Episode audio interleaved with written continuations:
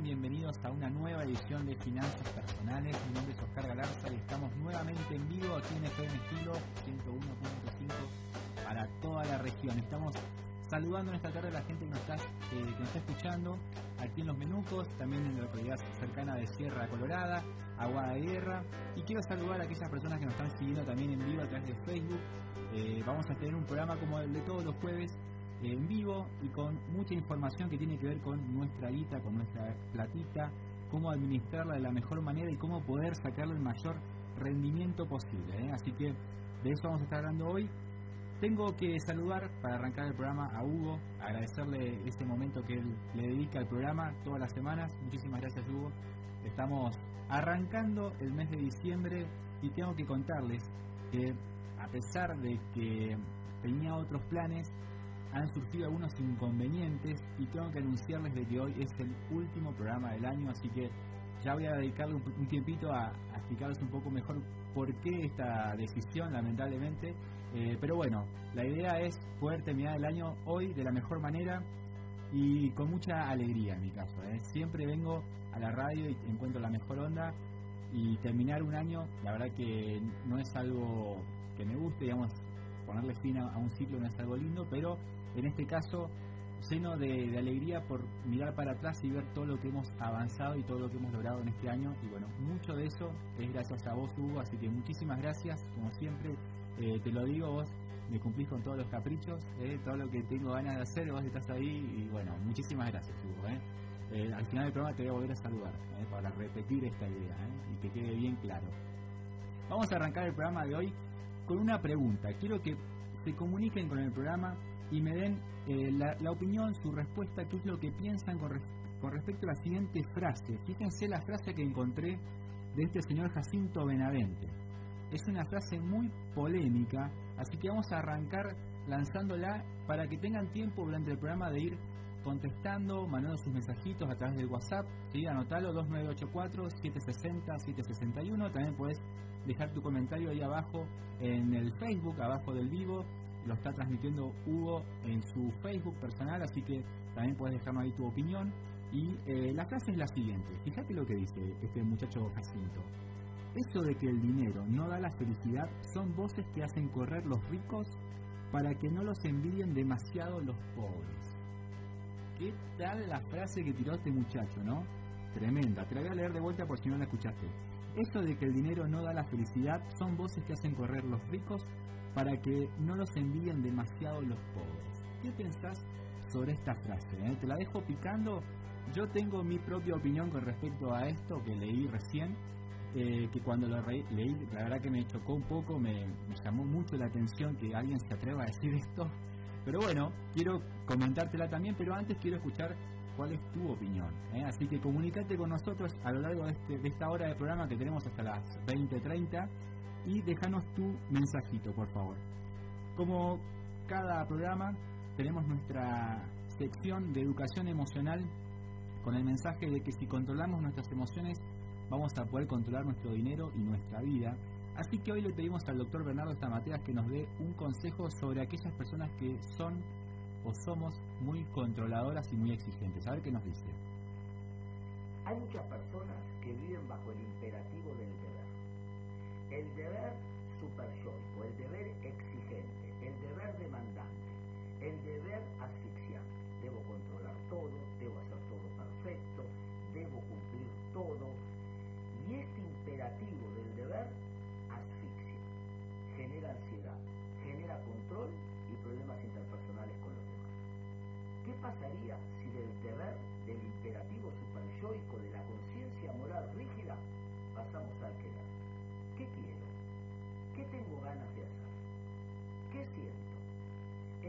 Muchas personas que viven bajo el imperativo del deber dicen, ah, claro, entonces voy a hacer lo que siento, entonces voy a irme al otro extremo. Y esa es la creencia falsa del que vive bajo la asfixia del superyo, bajo el imperativo de la demanda constante y de la insatisfacción constante.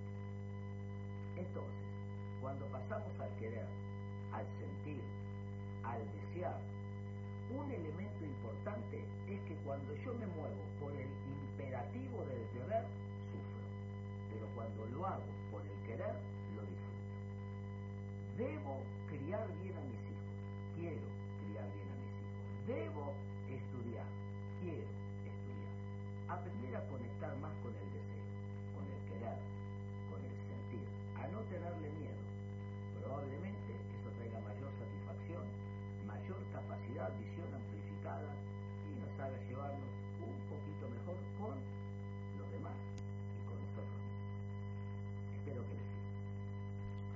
Muchas gracias, doctor. Claro que nos sirve. Fíjense lo que él hace mención acá.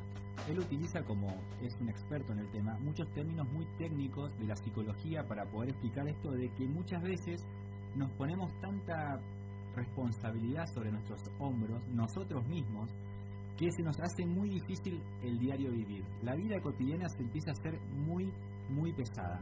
Y esta idea de querer cambiar el imperativo, lo que dice él del, del deber, debo hacer esto, por el querer, ¿sí?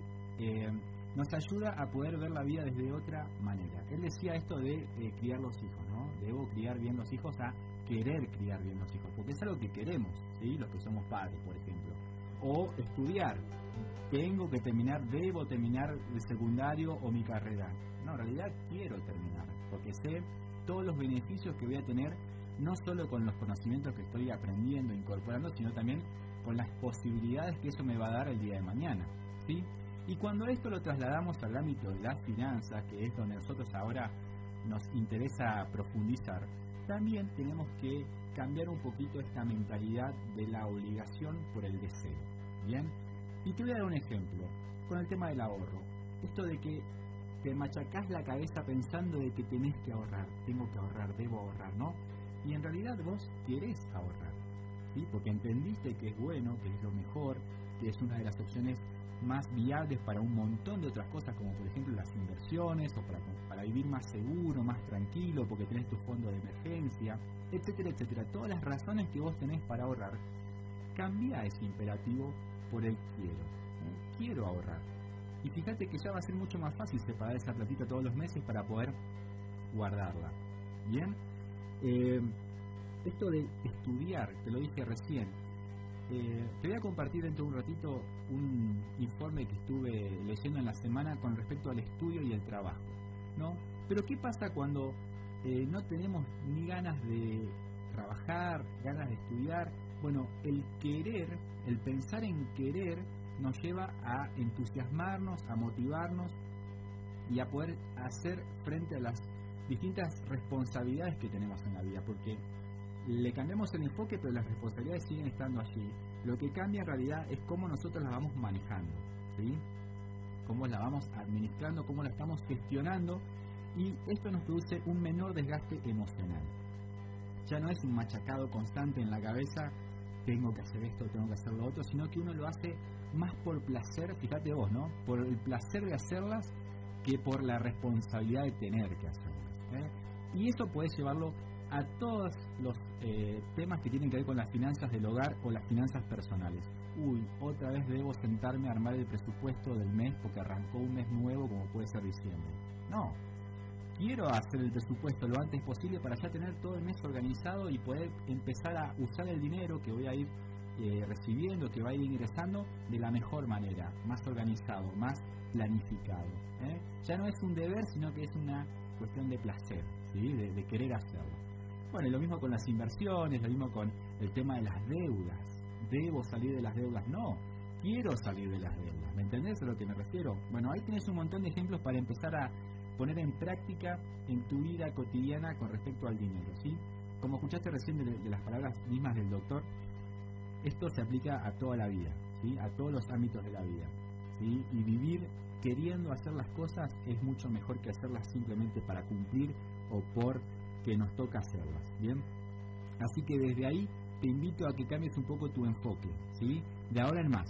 Y anótalo, ponelo en un papelito en la heladera, o en el espejo del baño, o en tu mesita de luz, en algún lugar donde lo puedas ver constantemente, para que no se te olvide, para que todo el tiempo puedas estar recordando que hay que mirar las cosas desde ese lugar en la vida. Bien, te quería comentar un informe que trascendió en estos últimos días de los jóvenes Ni Ni. Ajá, escuchaste bien. jóvenes entre 18 y 24 años que ni trabajan ni estudian. Hay en todo el mundo, en todos los países del mundo, hay jóvenes ni ni. ¿eh? Esto es algo que pasa en todos lados. Lo que pasa en Argentina es que el número que asciende la estadística de jóvenes ni ni aquí en Argentina es del 24,1%. Es un número muy elevado, ¿sí? Casi podemos decir que uno de cada cuatro jóvenes entre estas edades no está trabajando en este momento ni tampoco está estudiando. Y entonces yo podría preguntar, ¿no? ¿Por qué será que hay jóvenes en esa edad que no quieren estudiar o que no pueden estudiar? ¿O por qué hay jóvenes en esa edad que no quieren trabajar o no pueden trabajar? Lo digo de las dos formas porque muchas veces pasa que no hay ganas y hay eh, por detrás un ambiente familiar que facilita esta actitud. ¿Sí? Bueno, no estudies, ¿para qué vas a terminar secundario? ¿Una carrera? ¿Para qué quieres estudiar una carrera? ¿No? Los desalientan a estudiar o los desalientan a salir a trabajar, no generándoles la necesidad de tener que hacerlo.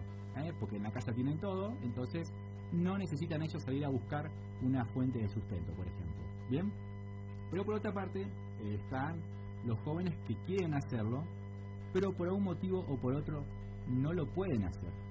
Y bueno, en cuanto al trabajo, es, es sabido que la pandemia nos ha golpeado muy fuerte y hoy por hoy las oportunidades de trabajo no son tantas como hace un tiempo atrás. Es más, pareciese que ahora se está reactivando la economía, ya vamos a hablar un poquito de eso, pero todavía no está a los niveles que teníamos antes de la pandemia y esto limita mucho las oportunidades de trabajo que pueden tener los distintos jóvenes de nuestro país y también esto de que eh, cuando quiero estudiar no puedo porque eh, la carrera que yo decidí estudiar no la dictan acá en la ciudad donde vivo, ¿sí? pensá en tu ciudad y pensá en la carrera que querés estudiar si estás entre los 18 y 24 años. Y esto también es una realidad, no todas las carreras están disponibles en todas las ciudades. Y entonces, ¿qué hacen algunos? Bueno, dicen, no, yo no voy a estudiar, y no puedo estudiar, porque obviamente eh, pensar en estudiar, aunque sea una universidad eh, del Estado, que sea gratuita, significaría ir a estudiar a otra ciudad, tener que pagarte tu alquiler, tener que comer, tener tu movilidad, el dinero para tus apuntes, tus fotocopias, etcétera, etcétera. O sea, necesitas dinero. Aunque la universidad no tenga que abonar, eh, no tengas que abonar una cuota en la universidad, como sería en el caso de las universidades privadas, tenés que pagar. Algo tenés que pagar, porque de algo tenés que vivir y tenés que comer, ¿sí?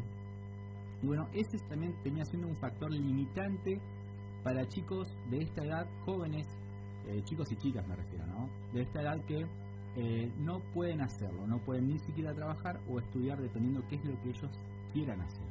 Bueno, tengo para esos jóvenes que nos están escuchando esta tarde un consejito para cada caso. ¿sí? Eh, alguno dirá, bueno, no, pero no es lo que yo quiero realmente. Esto que vos me estás diciendo, Oscar, mucho no me sirve. Bueno, yo te lo tiro, ¿eh? como un consejo. Vos tomalo, déjalo. Es una posibilidad, un camino que te muestro que existe para que puedas hacer una cosa o la otra. Bien, me tomo un matecito y seguimos charlando. Acá estoy con un matecito magenta, ¿sí? Aclaro el color por las dudas. ¿eh? Y te cuento. Vamos a arrancar por el tema del estudio. Puede ser que sea cierto, ¿sí? Eh, una realidad en la que te puedas encontrar que quieres estudiar una carrera, supongamos medicina, por dar un ejemplo cualquiera, y que en la ciudad donde vos vivís no tenés la posibilidad de estudiar medicina. Entonces, para poder estudiar, como te dije recién, tenés que trasladarte a otra ciudad. X distante, pero eso significa eh, movilidad, o sea, que tengas que viajar todos los días, eh, o si es más lejos, tener que mudarte, vivir pagando un alquiler, comiendo allá. Hay ciudades que son más caras para vivir que otras, que tienen un costo de vida más elevado. Probablemente sea el caso, ¿sí? En donde comprar un paquete de arroz te salga más barato en tu localidad que en esa ciudad. Bueno, eh, puede pasar. Te voy a dar el consejito que sería aplicable en este caso. Fíjate qué oportunidades de estudio terciarios o universitarios tenés en tu localidad. Analizalas. Fíjate cuál de ellas tiene la eh, opción de salida laboral más rápida. Fíjate vos, la salida laboral más rápida de todas las opciones que tenés allí en ese abanico en tu localidad. Bien, y decidite por esa carrera. Sí, yo sé que no es lo que vos querés estudiar realmente, no es lo que vos querés, a lo que vos te querés dedicar en la vida. Pero esa carrera, ese título, te puede abrir las puertas hacia un trabajo en una ciudad donde vos el día de mañana puedas trabajar y estudiar. O sea, con tu propio trabajo y tu título, poder costearte el estudio de esa otra carrera eh, que realmente querés estudiar. ¿sí? ¿Te va a llevar más tiempo? Sí, te va a llevar más tiempo, es cierto. Eh, te vas a tener que sacrificar eh, estudiando algo que no querés y sí, tal vez te digo algo, dentro de la carrera que vos querés estudiar vas a encontrar muchas materias que no te van a gustar, así que no es algo a lo cual vas a estar exento el día de mañana, pero va a ser la puerta que te va a permitir entrar en esa siguiente dimensión, ¿sí? que es estudiar la profesión que querés. ¿Bien? ¿Y quién te dice? Capaz que vas descubriendo en el camino formas de ensamblar esas dos carreras a nivel académico y a nivel profesional, ¿sí? Porque hay veces que son eh, carreras afines, ¿sí? Entonces ya te dan la base para una especialidad o para un postítulo de aquello a lo que te querés dedicar. No es mala idea. Y de última, es una posibilidad viable, ¿sí? Eh, te lo va a permitir hacer. Y en cuanto al trabajo, la opción es un poco más sencilla. ¿Por qué? Porque si bien es cierto de que no hay muchas oportunidades de trabajo y las que están surgiendo están dedicadas a personas que ya tienen un título académico, ¿sí? o que han estudiado, aunque sea el secundario, o que tienen experiencia en este ámbito de trabajo porque lo realizaron previamente. Y puede ser que vos no reúnas esas características, ¿sí? Y entonces te estés preguntando, ¿qué puedo hacer? ¿Sí? No tengo trabajo, no consigo trabajo camino a la calle todos los días, reparto mi currículum, hablo con, personas que me entrevistan, pero al final nadie me termina llamando. Bueno, hay una opción, hay un camino paralelo que es emprender. Así es, mi amigo, mi amiga, tenés la posibilidad de vos mismo ser el generador de dinero eh, por tus propios medios. ¿sí? Eh, siempre está, acordate de esto, siempre está la posibilidad de emprender, ¿sí? de ser vos el dueño de tu propio negocio y de generar ingresos sin tener que depender de una empresa, de una institución, de, una, de un empleador, digamos. ¿Bien? Esto tiene sus pros y sus contras. Yo sé que eh, hoy en día los jóvenes aspiran muy alto. Lo que yo quisiera saber es qué tanto estás haciendo para llegar allí arriba donde vos querés estar a nivel laboral. ¿Bien? Entonces, si no querés estudiar, porque no querés, realmente no querés, eh, está la posibilidad de trabajar, ¿bien? Por lo menos, eh, si hablas con una persona que tiene cierta edad, 35, 40 años o más, te va a decir que eh, cuando era joven y tenía la edad que vos tenés ahora, este, este, grupo que estamos hablando en este momento de 18 a 24 años, te va a decir que en la casa no había muchas opciones, no le dieron muchas opciones. Te va a decir que era o trabajar o estudiar, ¿sí? No, no estaba la opción pagar o utilizar el tiempo para nada, como el caso de los jóvenes ni ni, ¿bien? Y entonces tuvieron que de alguna manera decidirse. En ese momento de la vida. Bueno, eh, estaría bueno que pueda seguir su ejemplo porque lo que tenemos que pensar de estos jóvenes es que ahora tienen hasta 24 años de edad. Pero ¿qué va a pasar con ese joven que no estudia eh, dentro de 10 años, dentro de 20 años? ¿Qué tipo de trabajo puede alcanzar si no tiene estudios? ¿Bien? O si hoy no está trabajando, eh, ¿cuál es la proyección de vida que tiene esa persona? es, una de las preguntas que estaría bueno plantearse si estás en esta edad. ¿Dónde te ves dentro de 10, 15 o 20 años haciendo lo que estás haciendo hoy? ¿Bien? Y entonces en el mundo del emprendedurismo, de poder crear tu propio negocio y poder empezar a hacer tu propio camino en el mundo de los eh, negocios, también vas a encontrar muchas opciones, ¿sí? Eh, que tienen que ver con tus preferencias. Seguramente si te pregunto, tendrías ganas de tener una concesionaria de autos o de motos, o un negocio inmobiliario, ¿sí? En donde vos tengas la libertad de tiempo para hacer lo que vos quieras porque tus ingresos dependen de las rentas de los distintos departamentos o casas que tenés. Y la verdad que esos negocios están muy buenos, pero para poder llegar hasta allá arriba, digamos, necesitas mucho capital, mucha plata para invertir. Entonces, ¿qué pasa cuando queremos arrancar en el mundo del emprendedurismo, pero no tenemos un mango. Bueno, ese era el tema que te prometí que íbamos a tocar hoy y lo vamos a hacer. Te voy a hablar de cómo hacer para arrancar tu negocio con cero pesos ¿eh? o en el peor de los casos con muy poco dinero, ¿ya? Lo que te estoy tirando en la tarde de hoy. Pero ese tema lo vamos a tocar un poquito más adelante. Ahora vamos a hacer una pequeña tanda musical, un pequeño break para escuchar un tema de Abel Pintos, Pájaro Cantor, y después de eso volvemos con más finanzas personales.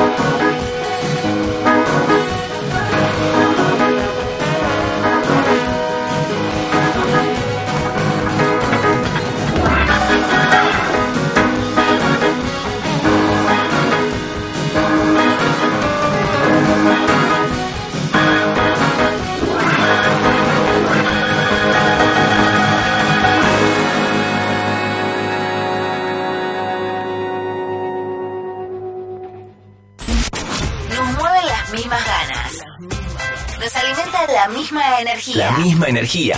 Nos une el mismo sentimiento. 101.5 MHz.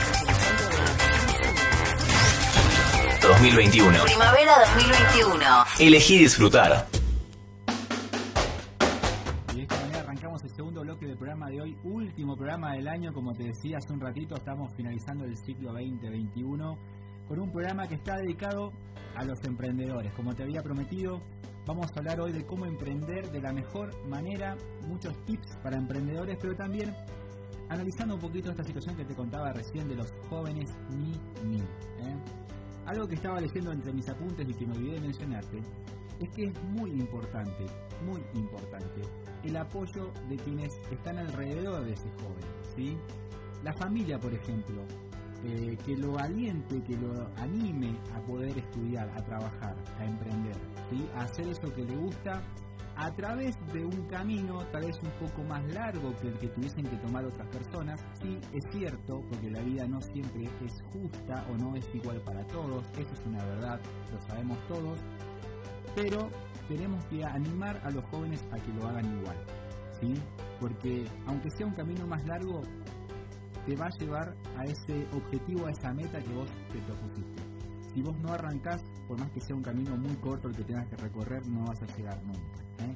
Y el apoyo de quienes están alrededor, también los amigos, ¿sí? es importante. Si tenés un amigo que está estudiando, ayúdalo a estudiar, respetalo cuando tiene que estudiar, no le invites a salir, por ejemplo, si sabes que tiene que estudiar, ¿eh?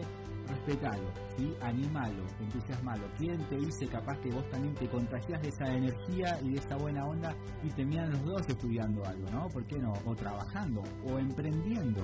No hay nada mejor que emprender con amigos. Así que eh, los animo a que quienes están alrededor de este grupo etario, ¿no? Eh, entre los 18 y 24 años puedan eh, apoyar. Quiero mandarle un saludo a Leo que se estuvo comunicando con el WhatsApp de la radio, contándonos un poquito su experiencia. Leo, muchas gracias. En el caso de él nos decía que le pasó esto de tener que caminar, entregar los currículos, patear la calle, sin resultados hasta que encontró el emprendimiento de los chicos. ¿eh? Así que ya sabes de quién estoy hablando, de qué Leo, a qué Leo me refiero. ¿sí? Así que eh, nos contaba que gracias a eso puede tener un, un vivir hoy y, y, su familia, que lo hace junto a su familia. ¿Viste? La importancia de la familia, del apoyo de la familia. ¿sí? Eh, vamos a avanzar un poquito. Y otra cosa que también lo tenía acá anotado es el tema de los oficios. Es muy importante que los jóvenes aprendan oficios. ¿A qué me refiero con oficio? Bueno, carpintería, electricidad, plomería, actividades manuales, habilidades manuales. ¿Por qué? Porque el día de mañana ese oficio puede ser una fuente de ingreso. Una fuente de ingreso que no va a determinar su profesión por el resto de su vida, tal vez, no, tal vez no, pero puede ser ese ingreso que él necesita para poder costearse los estudios, por ejemplo.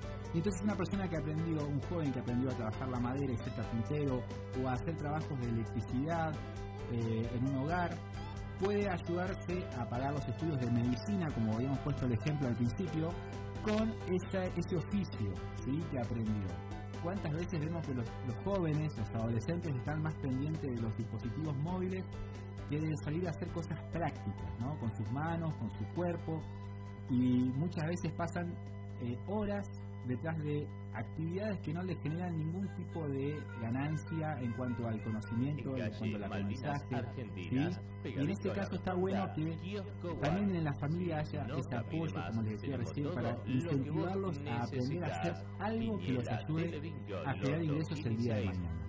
Así que por ese lado te, te animo a que puedas eh, animarte, valga la redundancia, a hacer algo con tus manos. ¿eh? ¿Quién te dice que sos un artesano en potencia y no lo sabes? ¿eh? Y que gracias a esas artesanías, a ese trabajo artesanal que haces, podés costearte los estudios de eso que realmente te gusta hacer.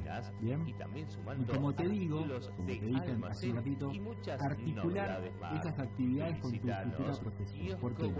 Entonces vamos a avanzar un poquito con lo que te había prometido esto de cómo hacer para emprender si no tenés dinero. La verdad es que hay muchos tipos de negocios, hay muchos modelos de negocios y todos son viables.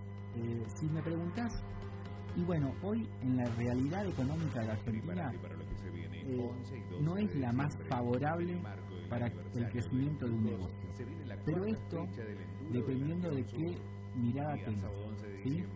Porque si es una empresa de viaje, por ejemplo, a la cual el gobierno a partir de ahora te impide vender eh, pasajes ¿sí? de manera eh, financiada en cuotas, y bueno, se te hace un poco más complicado. Mirá en qué momento del año vienen a, a decretar esto, ¿no? Pero por otro lado, si vos tenés una fábrica de barbijos, fíjate cómo te fue bien en la pandemia. Entonces, la realidad es que no hay un momento ideal para comenzar un negocio. Lo que sí hay que ser muy creativo para poder encontrar el negocio adecuado. Yo te di el ejemplo hace unos programas atrás, puedes buscarlo en Spotify y puedes confirmarlo, verificarlo, esto que te voy a contar ahora, que eh, es muy difícil que puedas vender remeras musculosas en el Polo Norte, en Alaska. Sí, porque el clima ya te determina que no es el producto ideal para la población de ese lugar, ¿sí?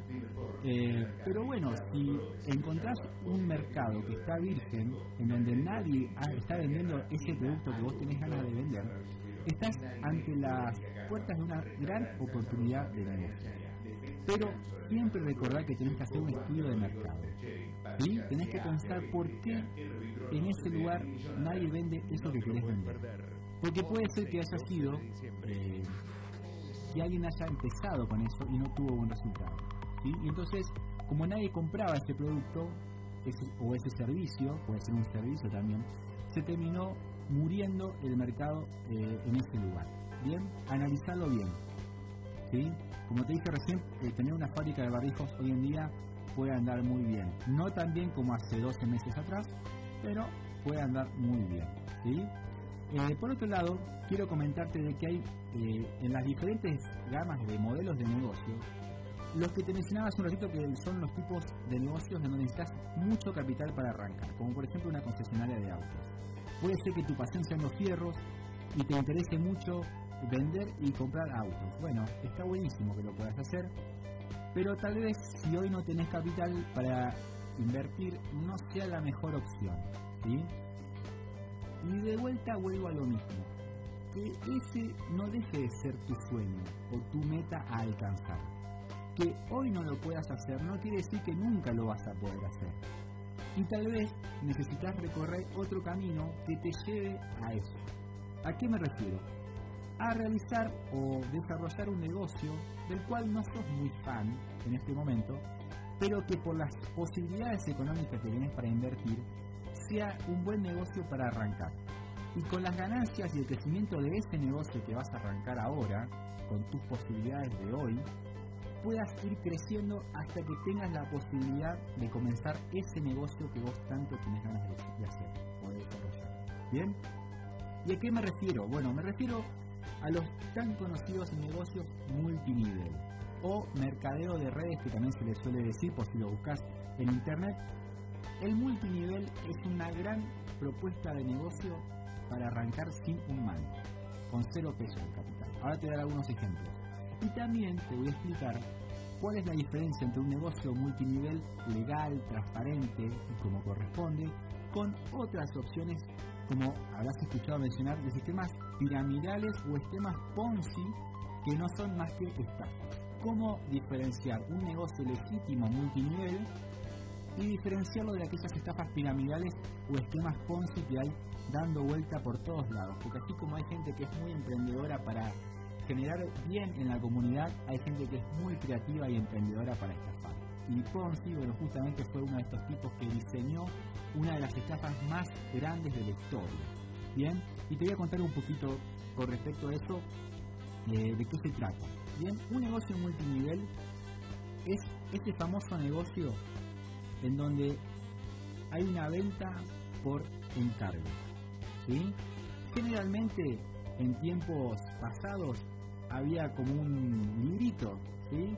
un catálogo, bien, que se repartía y a través de ese librito se hacían los pedidos. Hoy, ya con esta era más tecnológica, existen muchas formas de ofrecer y encargar productos a través de dispositivos móviles o de computadoras, en donde ya esto del librito en papel, del catálogo en papel, ya como que quedó fuera de moda, ya no se usa más. Inclusive es reemplazado fácilmente por un archivo PDF, ¿bien? Pero hay muchas aplicaciones interactivas mucho más eh, elaboradas que permiten que vos desde el celular puedas comprar y vender cualquiera de estos productos por catálogo. Hay un montón de productos, ¿sí? Hay un montón de empresas, colores a, ele- a elección, lo que quieras, ¿sí? Lo importante es que puedas diferenciar cuál es el mejor modelo de negocios para el lugar en donde estás y que no sea una estafa.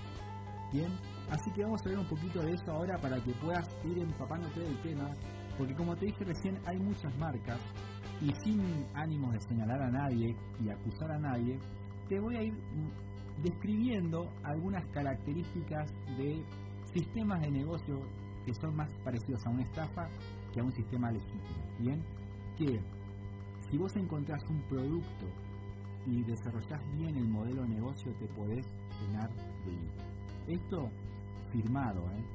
y legal, todo legal y separado legal, ¿bien? Puedes llenarte de guita de una manera legal, ¿bien? Por las dudas que se malinterprete. Eh, justamente hay legislaciones y, leyes que hoy en día protegen a distintas empresas de no caer en el error de una estafa piramidal.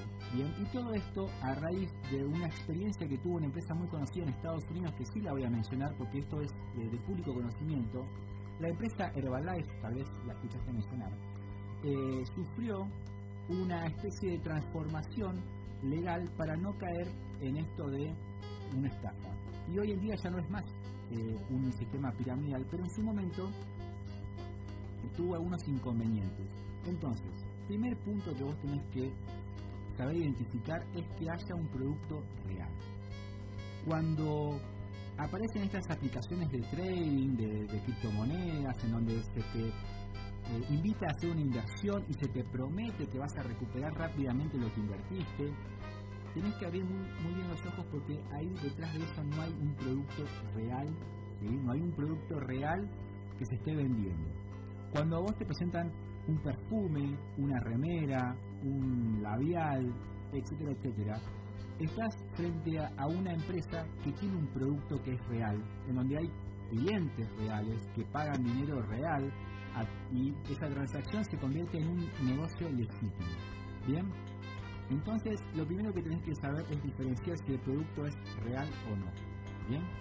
Después, otra cosa que es muy importante es analizar el modelo de negocio. Porque al ser multinivel, vos vas a tener la posibilidad de arrancar de abajo y de ir ascendiendo. ¿sí? Hay diferentes niveles dentro del mismo negocio. Y esto es importante. No tiene que estar basado el negocio en reclutar a otras personas. Escucha bien lo que te estoy diciendo. La base del negocio no tiene que ser reclutar. Esto es la base del sistema, el sistema Ponzi, que es una estafa, ¿sí? En donde a vos te invitan a invertir mil dólares, por dar un número, y se te promete que dentro de tantos eh, días o semanas vas a duplicar tu inversión. Pero la condición es reclutar a dos personas. Claro, si te pones a pensar, dos personas que ingresen invirtiendo mil dólares cada una, como hiciste vos, te va a generar a vos una ganancia de dos mil dólares. ¿Bien? Este tipo de negocios es una estafa piramidal. ¿Bien? Es una estafa, no es legítimo. Porque va a llegar un punto de equilibrio en el negocio donde van a dejar de eh, haber personas que se quieran meter, invertir en el negocio, ¿sí? Y entonces las últimas personas que entraron van a ser las estafadas, ¿sí? Porque no van a poder recuperar nunca ese capital que invirtieron. No sé si te acordás, yo te voy a hacer un poquito de memoria. El año pasado acá en la localidad estuvo circulando un juego, ¿sí? A través de las redes sociales, sobre todo de WhatsApp, en donde se te invitaba a participar en un juego de círculos en donde vos ibas avanzando de hacia afuera, de afuera hacia adentro, ¿sí? y cuando llegabas al centro te tocaba cobrar un dinero, pero para poder entrar tenías que pagar y a medida que vos ibas invitando a otras personas a que ingresen al juego, vamos a poner juego entre comillas, ibas eh, recuperando el dinero que habías invertido y cuando llegabas finalmente al centro con todas las personas completas allí en ese círculo, en ese círculo con estos niveles, recuperabas tu dinero y claro, obviamente, había mucha más plata de ganancia cuando llegabas al centro de lo que vos habías eh, invertido al principio. Esto de invertido también entre comillas. ¿Te acordás o no te acordás lo que te estoy diciendo? Bueno, eso es el típico ejemplo de una estafa piramidal. ¿Bien? Porque llega un momento en que se terminan los jugadores en este caso, ¿no? Se terminan las personas que quieren invertir.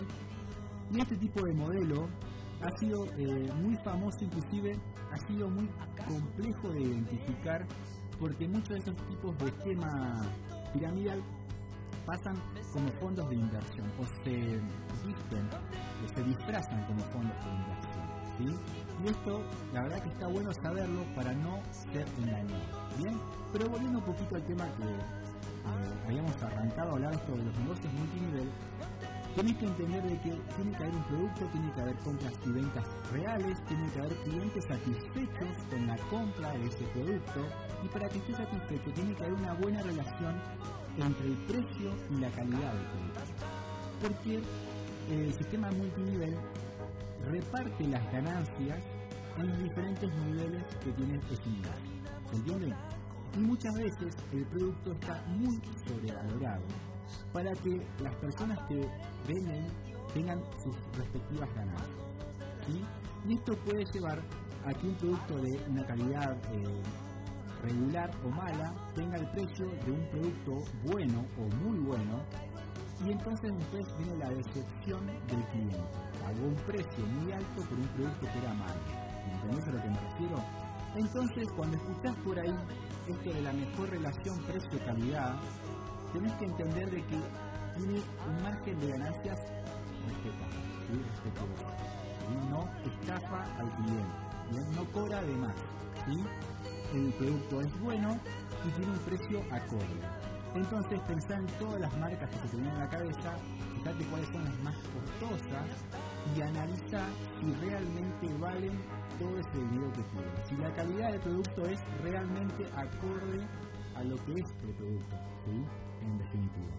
Bien, y este tipo de negocio, pasando ya a, otro, a otra instancia del tema, también permite que si no sos un genio de las ventas, puedas desarrollarte como eh, un líder de un grupo de ventas sin tener que ser vos directamente la persona que, que vende el producto. Bien, vos puedes tener vendedores asociados a vos, ¿sí? Que vendan un producto real, que comisionen y ganen su dinero cada uno de estos vendedores acorde a su trabajo proporcional, bien, pero que también te dejen a vos una ganancia por el simple hecho, que no es tan simple, de gestionar, bien, gestionar ese negocio. Eh, implantar métodos de venta, ¿sí? promociones, estrategias de crecimiento de negocio que no tiene que ver tanto con el trabajo de un vendedor, ¿sí? Pero sí con la persona que está detrás del vendedor, que hace la estrategia para que ese vendedor pueda salir con una buena promoción y un buen producto a romperla en el mercado. Así que si sos una persona que no te consideras muy buena para las ventas, te quiero decir que esta es una habilidad que se desarrolla, que se va adquiriendo con el aprendizaje, pero que si no te querés dedicar a eso específicamente, podés tener tu negocio multinivel, ¿sí? dedicándote más que nada al marketing o a la gestión de grupo, al liderazgo, en definitiva a otras cosas que tienen que ver con el relacionamiento entre personas, ¿sí? pero no directamente con las ventas. Está esa posibilidad, ¿bien? Así que anotate ahí esto otro de que no hace falta ser un vendedor, necesariamente, podés serlo como no podés serlo, ¿sí? No es algo que, que te limite a poder participar en este negocio. Y segundo, que las comisiones, los precios de ese producto que es real y que lo estás vendiendo sean acorde a la calidad del producto. Bien, esto es muy, muy importante. ¿Me estás siguiendo hasta acá? Es muy importante. Acuérdate lo que te dije al principio. Y sí, tal vez no sea la opción que soñaste de chico a la hora de pensar en un negocio. Pero, como te deja buena ganancia, lo ves como la mejor opción hoy para poder después alcanzar ese objetivo de negocio que tenés en mente. Bien, y de paso te digo algo.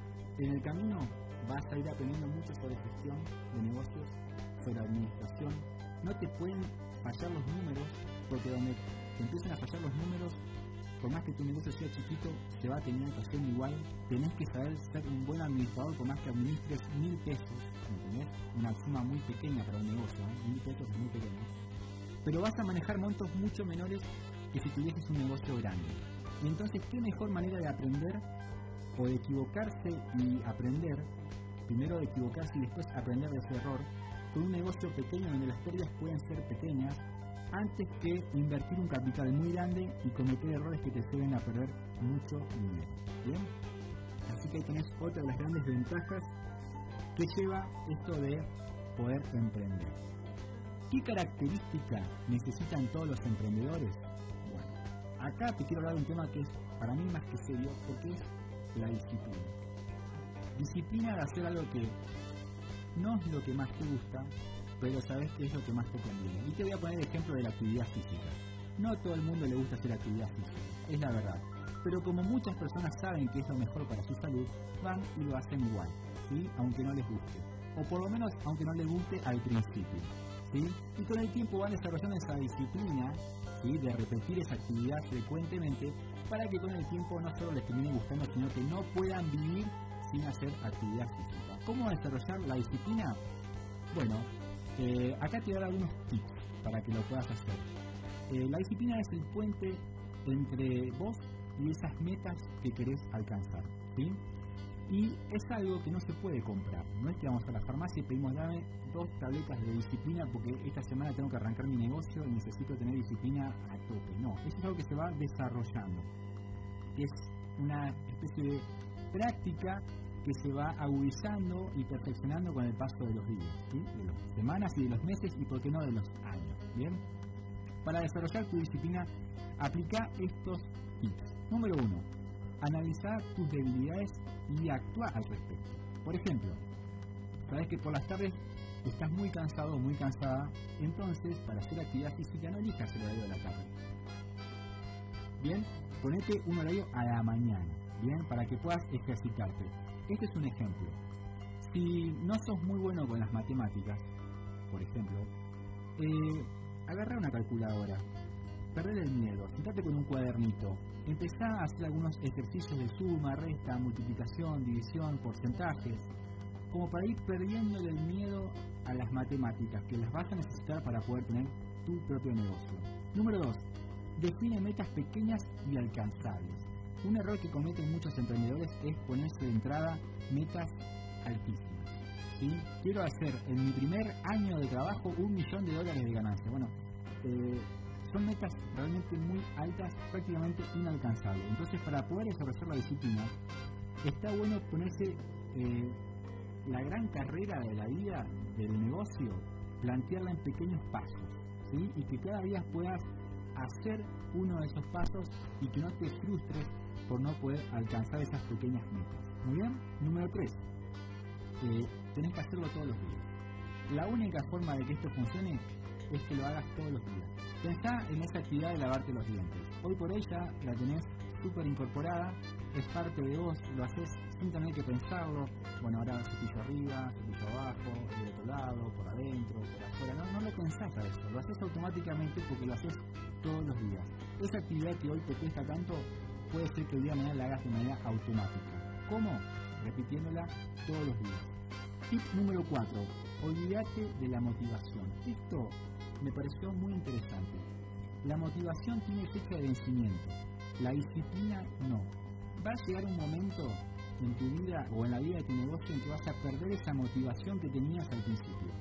¿Y qué es lo que va a hacer que tu negocio no se mueva en ese momento? La disciplina. Bien, poder seguir haciendo esto que haces más allá de las ganas que tengas de hacerlo. Y eso se hace a través de un compromiso. ¿sí? Compromiso con lo que te propusiste hacer más que con las ganas que tenés de hacerlo. Así que para resumírtelo, estos cuatro puntitos que acabo de mencionarte, para desarrollar la disciplina necesitas analizar tus debilidades y actuar con respecto a ellas, definir metas pequeñas y alcanzables, hacerlo todos los días y olvidarte de la motivación. Espero que te sirva. Vamos a escuchar una canción más de Abel Pinto, que es la, la artista que elegimos esta tarde. En este caso con una canción muy muy arriba, que te da mucha, muchas ganas de, seguir, que tiene que ver con de, de solo vivir así se llama la canción, así que vamos a escucharla para poder meternos después en la parte final del programa de hoy.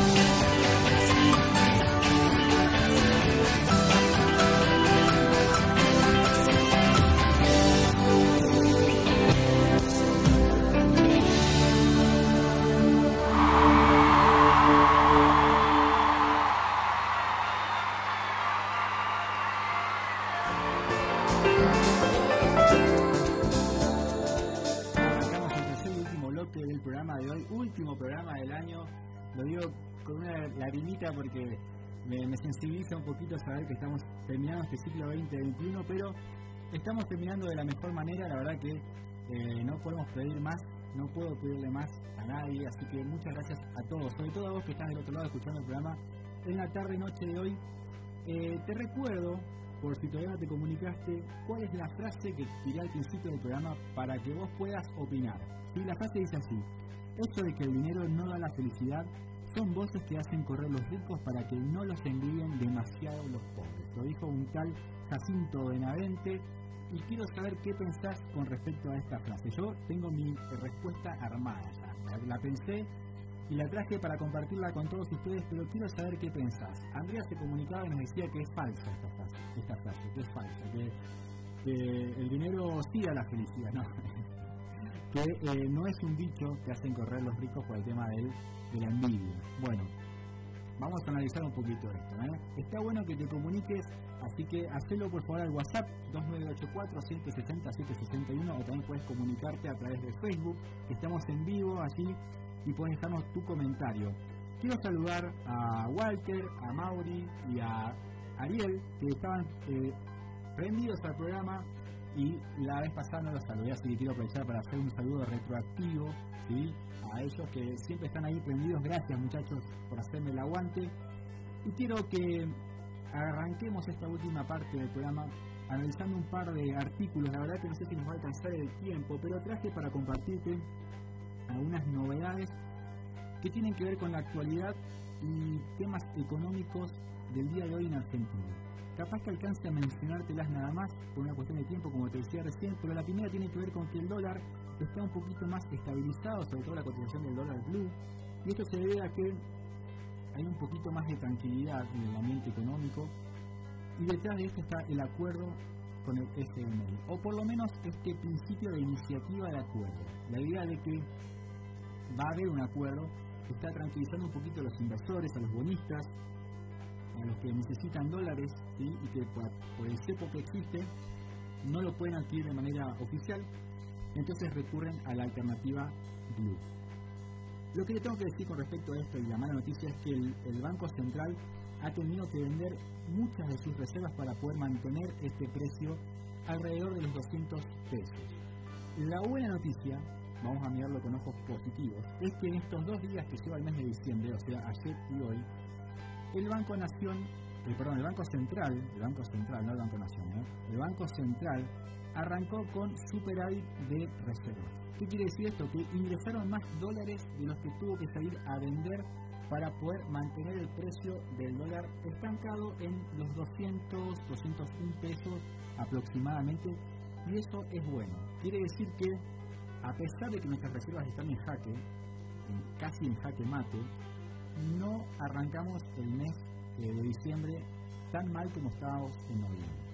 Esto es un pequeño aviso de esperanza para los siguientes días, pero dependemos de esto que te mencioné recién. Dependemos de que haya, de que haya efectivamente un acuerdo entre nuestro gobierno y el fondo a la hora de pagar lo que se nos ha prestado. ¿sí?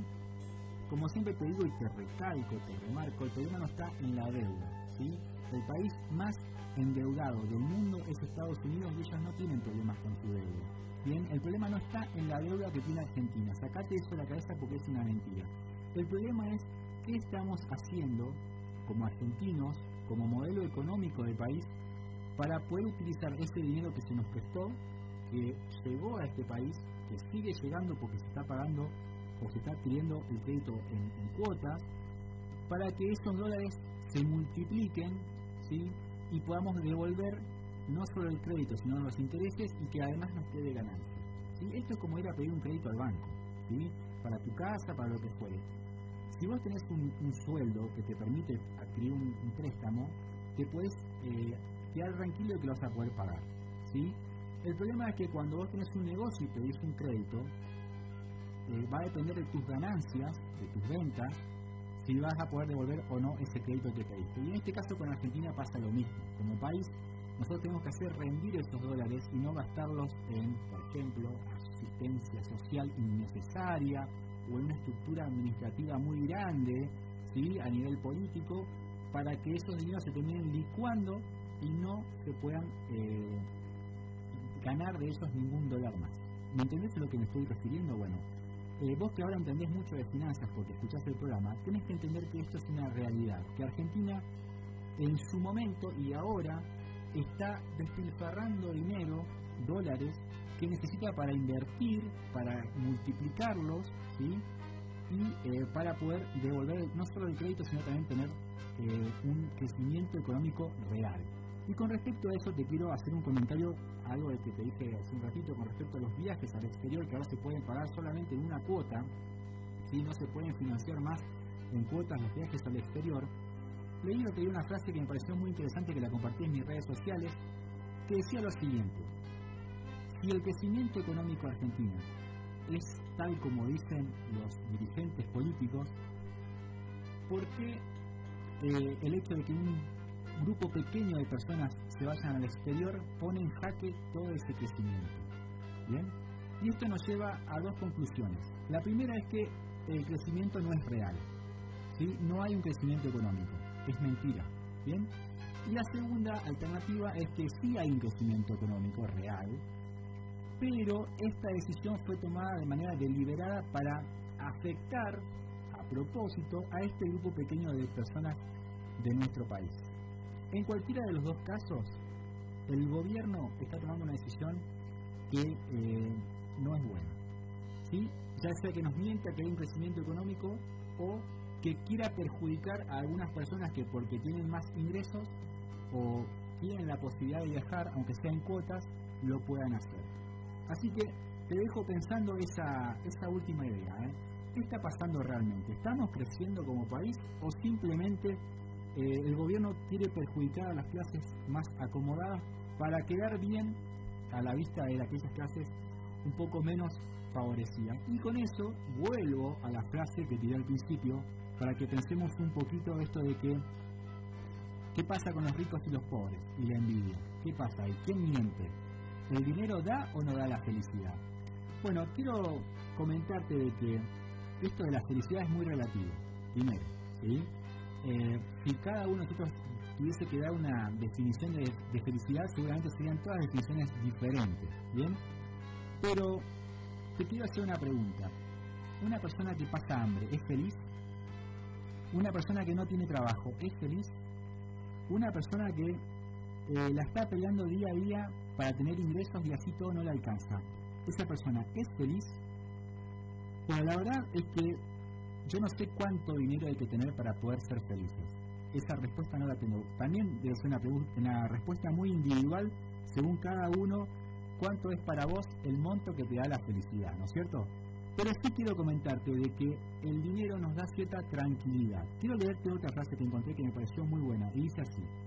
Si usted supiera el desánimo y la angustia que genera no tener dinero, no dijera que eso no compra la felicidad. ¿eh? No lo diría. Si la compra, no por lo material, sino por la calidad de vida, la comida, tus deudas, etc. Estar económicamente estable te ayuda a ser estable en otras cosas más. Y entonces, ¿qué tengo que decir?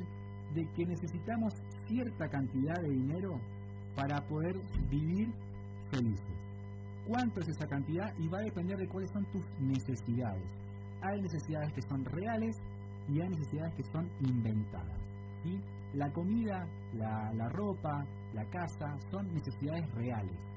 Si el dinero no te permite tener satisfechas esas necesidades, quiere decir que para vos sí el dinero da la felicidad. ¿Bien?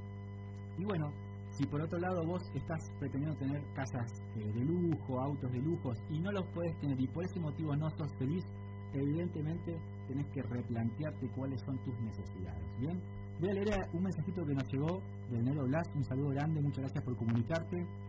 Dice así, otro año que se va y siempre con buenos consejos, bueno, muchas gracias, más que nada cuando es emprendedor. Éxitos y gracias Oscar, bueno, un abrazo Blas. Y con respecto a la frase, para mí no hay ricos y pobres, sino que hay distintas maneras de ver a la gente, dice Blas. Por ahí son ricos en manera monetaria, pero pobres en cuanto a la felicidad, familia, amigos, etc. Y qué eh, verdad que esconde esta frase, ¿eh? la verdad que sí, la felicidad no pasa por el dinero. ¿eh? El dinero no es todo, pero como ayuda, dirían, ¿no? Algunos cantantes por allí. Bueno, esa es mi forma de ver esto de la felicidad y el dinero. No, no, no compra la felicidad, pero cuando uno vive angustiado porque no tiene para cubrir sus necesidades básicas, la verdad es que estaría bueno replantearnos qué estamos haciendo como gobierno para brindarle a los ciudadanos las necesidades eh, básicas y que las puedan cubrir. Que las eh, reglas de juego, que son las leyes que permiten a los empresarios invertir y tener sus empresas acá en el país, sean justas para que no paguen impuestos de más, para mantener un sistema político que está sobrecargado de personas que cobran un sueldo sin hacer nada, por ejemplo, y que esto agobia al que es trabajador, por ejemplo. ¿Bien? Y a la vez, ¿cuánto sería un sueldo digno, ¿no? Para el argentino hoy en día. Pensarlo en pesos, no lo pienses en dólares, ¿sí? Porque para ahí te diría, bueno, eh, comparado con el resto de Latinoamérica tenemos el sueldo más bajo de la región en dólares. Sí, la pregunta es, ¿nos alcanza para llegar a fin de mes para cubrir nuestras necesidades? Bueno, estas preguntas y muchas más te las quiero tirar para que las pienses, para que las analices y que por este año eh, dejes descansar tu cabecita con las cuestiones financieras. ¿sí? Vamos a reencontrarnos el, próximo año, el 2022, para seguir hablando de estos temas, para seguir aprendiendo, para seguir creciendo en nuestra educación financiera y poder tener todos más herramientas para tomar las mejores decisiones que tienen que ver con tu vida. ¿eh? Solo con la tuya, vamos a gastar la tuya más. Te dejo un abrazo muy grande, Hugo. Nuevamente te vuelvo a agradecer por todo. Hemos pasado un poquito de tiempo hoy, pero bueno, creo que vale la pena poder eh, hablar de estas cosas. Muchas gracias. Nos volvemos a encontrar, si Dios lo permite, en el 2022. Que tengan todos un muy buen fin de semana y fin de año.